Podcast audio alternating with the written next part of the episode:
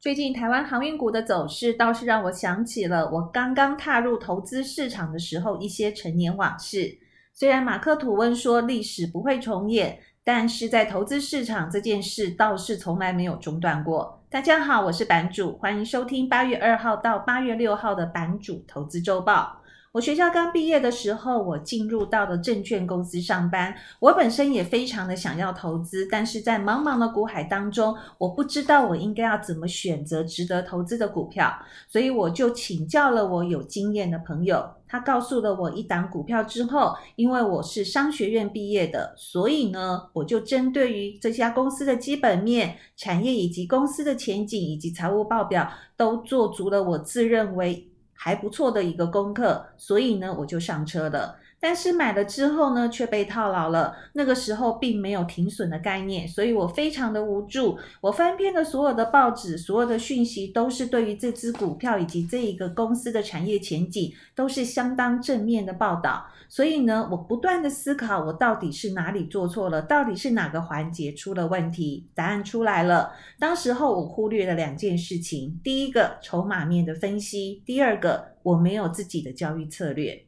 关于筹码面的分析，我的体悟是这样子的：投资其实是一场心理的战争。我买到的股票到底是谁卖给我的？因为既然会成交，既然我买到了，就代表另外一方有人卖出来了。随着股票越涨越高，成交量或交易的股数也逐渐放大的情况之下，到底是哪个族群在上车，而到底是哪个族群在下车呢？但是当股票在高档爆量收长黑的时候，当时我并没有想清楚上面的逻辑。我来举个例子，在美国市场的筹码面就是一个还不错，可以跟各位分享的一个例子。也就是说，我们目前在技术面所看到的一个交易量，在美股的部分，它并不像台股，它是成交量，而它所带出来的部分是成交的股数，所以呢，它是不带价格因子的。所以呢，我们就很清楚的知道，在不同的价位，在不同的股票的价位，其实它的成交股数到底是多少？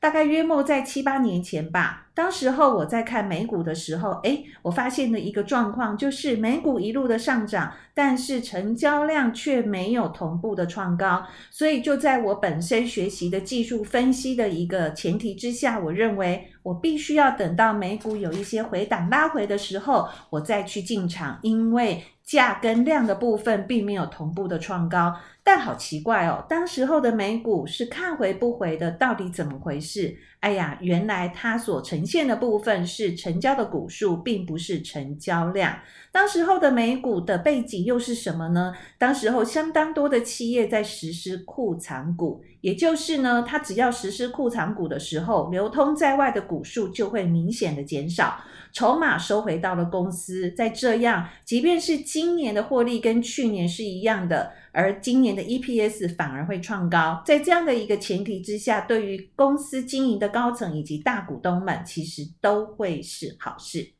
第二个部分，我自己的交易策略又是怎么一回事呢？其实，当我买入上车的时候，也就是买入股票的时候，我相信所有人都跟我一样。百分之两万都是认为股票会涨嘛，我才会进场来做投资。但是我们都有没有想到一件事情，就是如果股价的走势跟我们当初设想的不一样呢？我们要如何来解决这件事情？我的交易策略到底是什么？所以当我们在买入这个股票的时候，我们正确的心态应该是对于股价的报酬会有一些期待。但是要对于股价有最坏的打算。我来举一个跟航运有关的 BDI 的例子，虽然跟现在我们的货柜三雄并没有一致性，但是我觉得它是一个还蛮值得呃各位深思跟醒思的一个状况哦。BDI 指数在上一波的大多头的时间点是在两千零二年到两千零八年，在这六年当中呢，它足足涨了八倍之多。我相信各位跟我一样，看到这样子或是听到这样子的一个讯息，一定就觉得，哎呀，那不论是它现在只涨了一倍、两倍、三倍，我都很值得进场。但是是这样子的吗？我们来看看它这两千零二年到两千零八年上涨的过程是怎么样来涨的。这六年当中呢，其实它有四次蛮大的一个波动波动的一个振幅哦。然后这个振幅的部分呢，最大的涨幅呢，除了最低点到最高点的涨了七到八倍之外，另外一个部分是它利用八个月的时间上涨了五到六倍，但是呢，它却也用了八个月的时间下跌了七十个 percent。所以，即便是现在呢，我们看到的这个股价，或者是看到的指数，它从低点上来只涨了两倍或三倍，我们未来期待它会涨了八倍，但是它中间大幅度震荡的过程当中，我的投资心理、我的交易策略，如果没有做好真正的一个运用以及真正的一个设想的话，其实我们。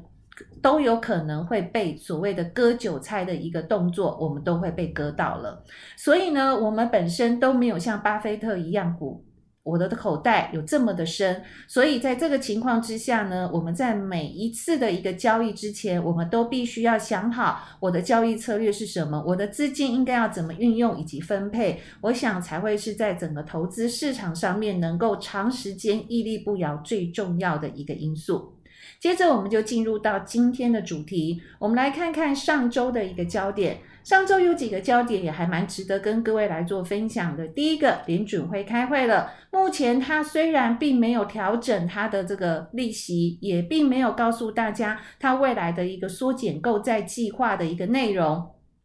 但是他发表的措辞已经偏硬了，所以目前市场上的看法是在八月份的决森后之后的九月份联准会开会，应该就会确定讨论它的缩减购债计划的一个时间。那缩减购债计划什么时候开始执行呢？目前呢，大家的预估是在二零二二年。第二个部分。中国监管的一个问题哦，那目前呢，整体的中国股市呢，一直都是在中国监管的一个状况之下进行所谓的利空彻底的一个部分。但是呢，现在低阶确实是有买盘的，即便是在七月三十号，中国的股市呢，还是依然的一个下跌，但是当天的一个成交量却爆了大量。那就像刚刚我所跟各位提醒的筹码面的一个概念，到底是谁在买，谁在卖？那各位一定要记住，在七月二十八号的晚上，中国的证监会已经介入市场，请所有的这个机构法人喝咖啡，告诉他们中国的基本面其实并没有改变。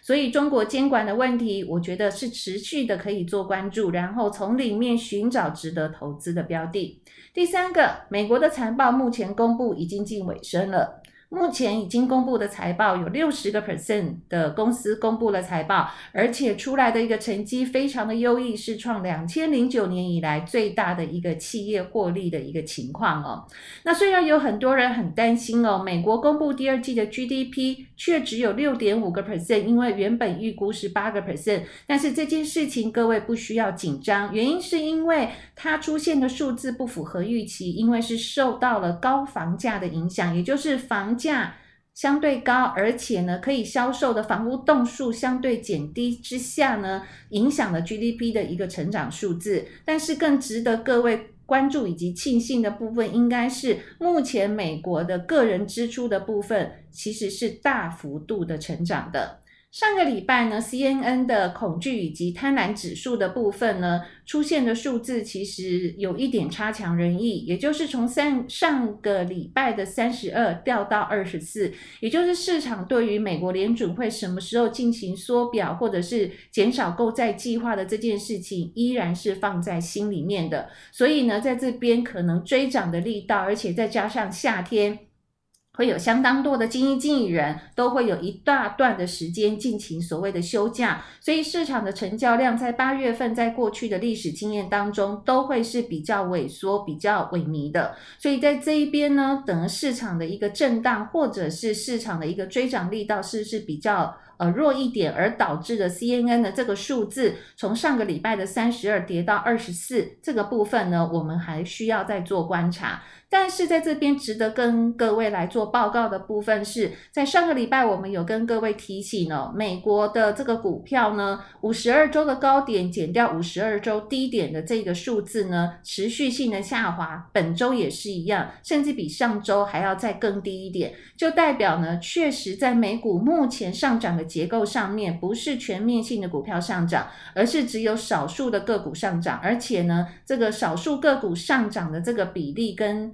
上涨的加速呢，其实每个礼拜都是往下掉的。那接下来呢，我们就来分析一下，在目前我所看到的几个技术面的部分，来跟各位提醒。首先，我们来看看美股的部分，代表美国大型股的标准普尔五百种指数呢，目前所有的技术分现行的部分呢，其实都是一个。多头的格局哦，那唯一有小瑕疵的部分呢，就是 MACD 的日线有小背离的情况，但是这个小背离呢，不见得会让市场有大幅度拉回，顶多是一个小幅度的拉回。所以，既然是在多头的格局，我们只要看支撑，目前的支撑点在哪里呢？四千两百五十六点零七点是标准普尔五百种指数，各位需要去留意的支撑点的价位。纳斯达克指数目前呢，一样也是多头的一个格局哦。那跟 S M P 五百一样，MACD 的日线也是一个小背离的情况，所以并无外不为它的一个拉回修正的一个状况。就是即便拉回修正，只要是小幅度的不破支撑点，其实都是没有什么事情的。那目前纳斯达克的支撑点是在一万四千四百零七点的一个价位。费半指数的部分呢，从上礼拜开始已经有转强的趋势了，而且上礼拜的这一个礼拜呢，费半的涨幅其实表现的稳定度是比纳斯达克指数更呃。更好的，所以呢，在这边来看呢，整体的费半的技术线型的上面呢，其实相当有利多方未来在直接往上攻坚的一个可能性呢。而且它跟纳斯达克指数以及标普五百的 MACD 小背离的状况是完全不一样的。它的 MACD 是开口向上，已经翻正了，所以呢，它的支撑点三千一百五十二点五八点，只要没有跌破，其实费半的指数。费半指数的部分在这边都有机会再持续的创新高。接着我们来看看 NBI 的指数。NBI 指数是目前所有美股的四大指数里面表现相对是比较温吞的，但是它也并没有翻空的迹象。目前是在一个大型的箱型整理区间当中，这个箱型整理的区间是在四千九百八十七点到五千两百一十七点。所以，如果各位有做波段操作的这个习惯的话呢，我想 NBI 指数目前在这个区间的部分是有一些机会可以做波段操作的。那接着我们来看看美元。指数哦，美元指数的走势跟上个礼拜的指指呃指数的走势呢，已经完全不一样了。原因就是因为上个礼拜联准会虽然立场偏鹰，但是联准会的会后报告以及会后记者会结束了之后，美元指数就应声的下跌了。所以在七月三十号的收盘呢。呃，美主美元指数的部分是在九十一点八六哦，那这个九十一点八六的部分呢，也就是它目前的一个支撑点的位置。也就是说，如果美元指数的部分跌跌破这个九一点八六的这个价位的话，原则上可能有一些小头部的一个问题产生。但是这边还是要提醒各位哦，美元指数的部分，短时间之内可能不能以技术现行的角度来看待它，还是要看未来的美国十年期公债。在殖利率以及美国联准会的一个之后的决议，才能够断定未来美元指数真正的走法到底在哪里哦。那美元指数跟它有相关的部分呢，就是黄金了。黄金的部分呢，在上个礼拜因为美元指数的下跌，所以黄金跟美元指数跷跷板的这个。呃，跷跷板的这个动作呢，就开始显现出来了。所以黄金指数的部分呢，其实它的支撑，呃，它的站稳的支撑点是在二七四点三一哦。但是它目前上面呢，有几条的均线都是有压力的。那么我跟大家讲一下它的均线压力值到底在哪里哦。目前季线呢是在二八三点五七，那我看的是 MX 的金虫指数，那半年线是在二九七点七零，年线的部分是在三零一点五四，也就是各位如果想要操作 MX 的黄金的这个 ETF，或者是你想要购买黄金基金的话，要记住一件事情，上面有层层的套牢卖压，必须要慢慢的去化之掉，所以。在这边呢，我本身的投资建议会是第一个，要么做定时定额的投资；第二个部分，要么你本身的一个投资的单笔的部位必须要分批来做承接，也就是在我刚刚提醒的三个不同均线的一个压力区，如果都能够有效站稳之后，再做分批的单笔慢慢进场，可能才是一个比较稳健的一个做法。那再来能源股的一个部分哦。它是目前我看到的一个指数表现的部分是比较没有那么优秀的，因为它目前的月线跟半年线呢呈现死亡交叉的部分，而且上面还有一个季线的反压。那目前的月线的位置点是在五一呃五一三点六一，我看的是 MS 的一个能源指数哦，所以在这边能源的部分呢，目前我并不会把它放入在我本身投资的一个清单里面。好，那接下来的这个部分呢，可能要再跟大家讲一下。我刚刚有跟各位说，五十二周的企业创新高的一个加速嘛。那既然是少数的公司在上涨，那么我在上礼拜也帮各位整理了几只的一个个股，它目前的一个走势哦。那这个礼拜我在持续性的一个追踪哦。那我们要追踪的这些个股呢，就是大家耳熟能详的这些科技的龙头股。第一个，我来看 Facebook，Facebook 目前是多头的格局，支撑点只要不破三百四十七，其实都会是一个向上的一个走势哦。那另外，Alphabet 也就是 Google 的母公司，它的支撑点二六一五一样，支撑点不破，都是多头的格局。那 Apple 的部分跟微软还有 Amazon 呢，它的走势的一个状况就没有像上面两个个股来说这么这么的漂亮了。Apple 的部分呢，在之前有传出的 iPhone 十三应该会有不错表现的一个情况哦，但是呢，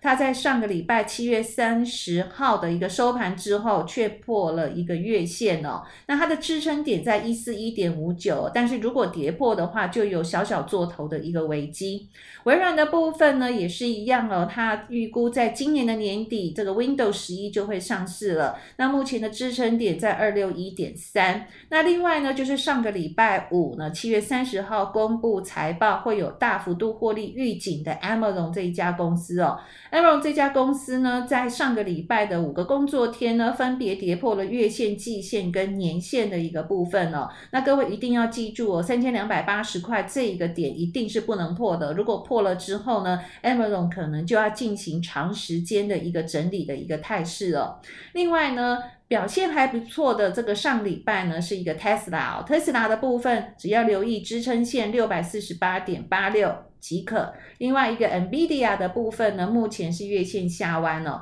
那它的一个支撑点的 range 是比较大的，一百八十七点四七到一百七十八点六六，在这一边呢，也就是七月十九号低点长黑的这个价位呢，是不能跌破的。那如果跌破的话呢，对 NVIDIA 的部分也会是一个比较有一些伤害的一个状况哦。那在下个礼拜呢，有哪些的数字或是哪些的呃经济数字需要我们来做关注的呢？其实是。有的，在八月二号的部分，美国要公布 ISM 的制造业指数；八月四号是公布服务业的指数。这两个部分就是所谓的采购经理人指数哦，异常的重要，因为它是所有经济指标的一个先行指标。八月五号有费的官员要谈话，这个谈话非常的重要，也就是代表越接近九月份，越接近年底，每个费的官员他本身对于未来美国通膨以及缩减购债计划的一个看法，都会是成为市场的一个标杆。但是在下个礼拜重中之重的部分，就是在八月六号的非农就业人口、非农就业的一个数字以及失业率的部分，就会影响到我们整体市场的一个表现了。最后在这边还是要提醒你，进入了八月，在过去的历史经验当中，八月的走势都会是比较温吞的。所以呢，本身投资的一个部位呢，就我自己的一个状况，来这边跟大家分享的是，我手头上的一个现金部位应该会维持在。三十到五十个 percent 左右，那么呢，把我刚刚跟各位分享的一些个股或者是一些指数的一个支撑点记住了，那么呢，本身如果有跌破这些支撑点的一个情况之下，必须要善设所谓的停利点。那么我想在整个八月份，甚至到从八月份到今年年底，呃，即便是美国的联准会有任何缩减购债计划，或者是减少购债计划的这个动作的话，我想我们都是可以安然度过的。以上是我本周的报告，谢谢你的收听，我们下周再见，拜拜。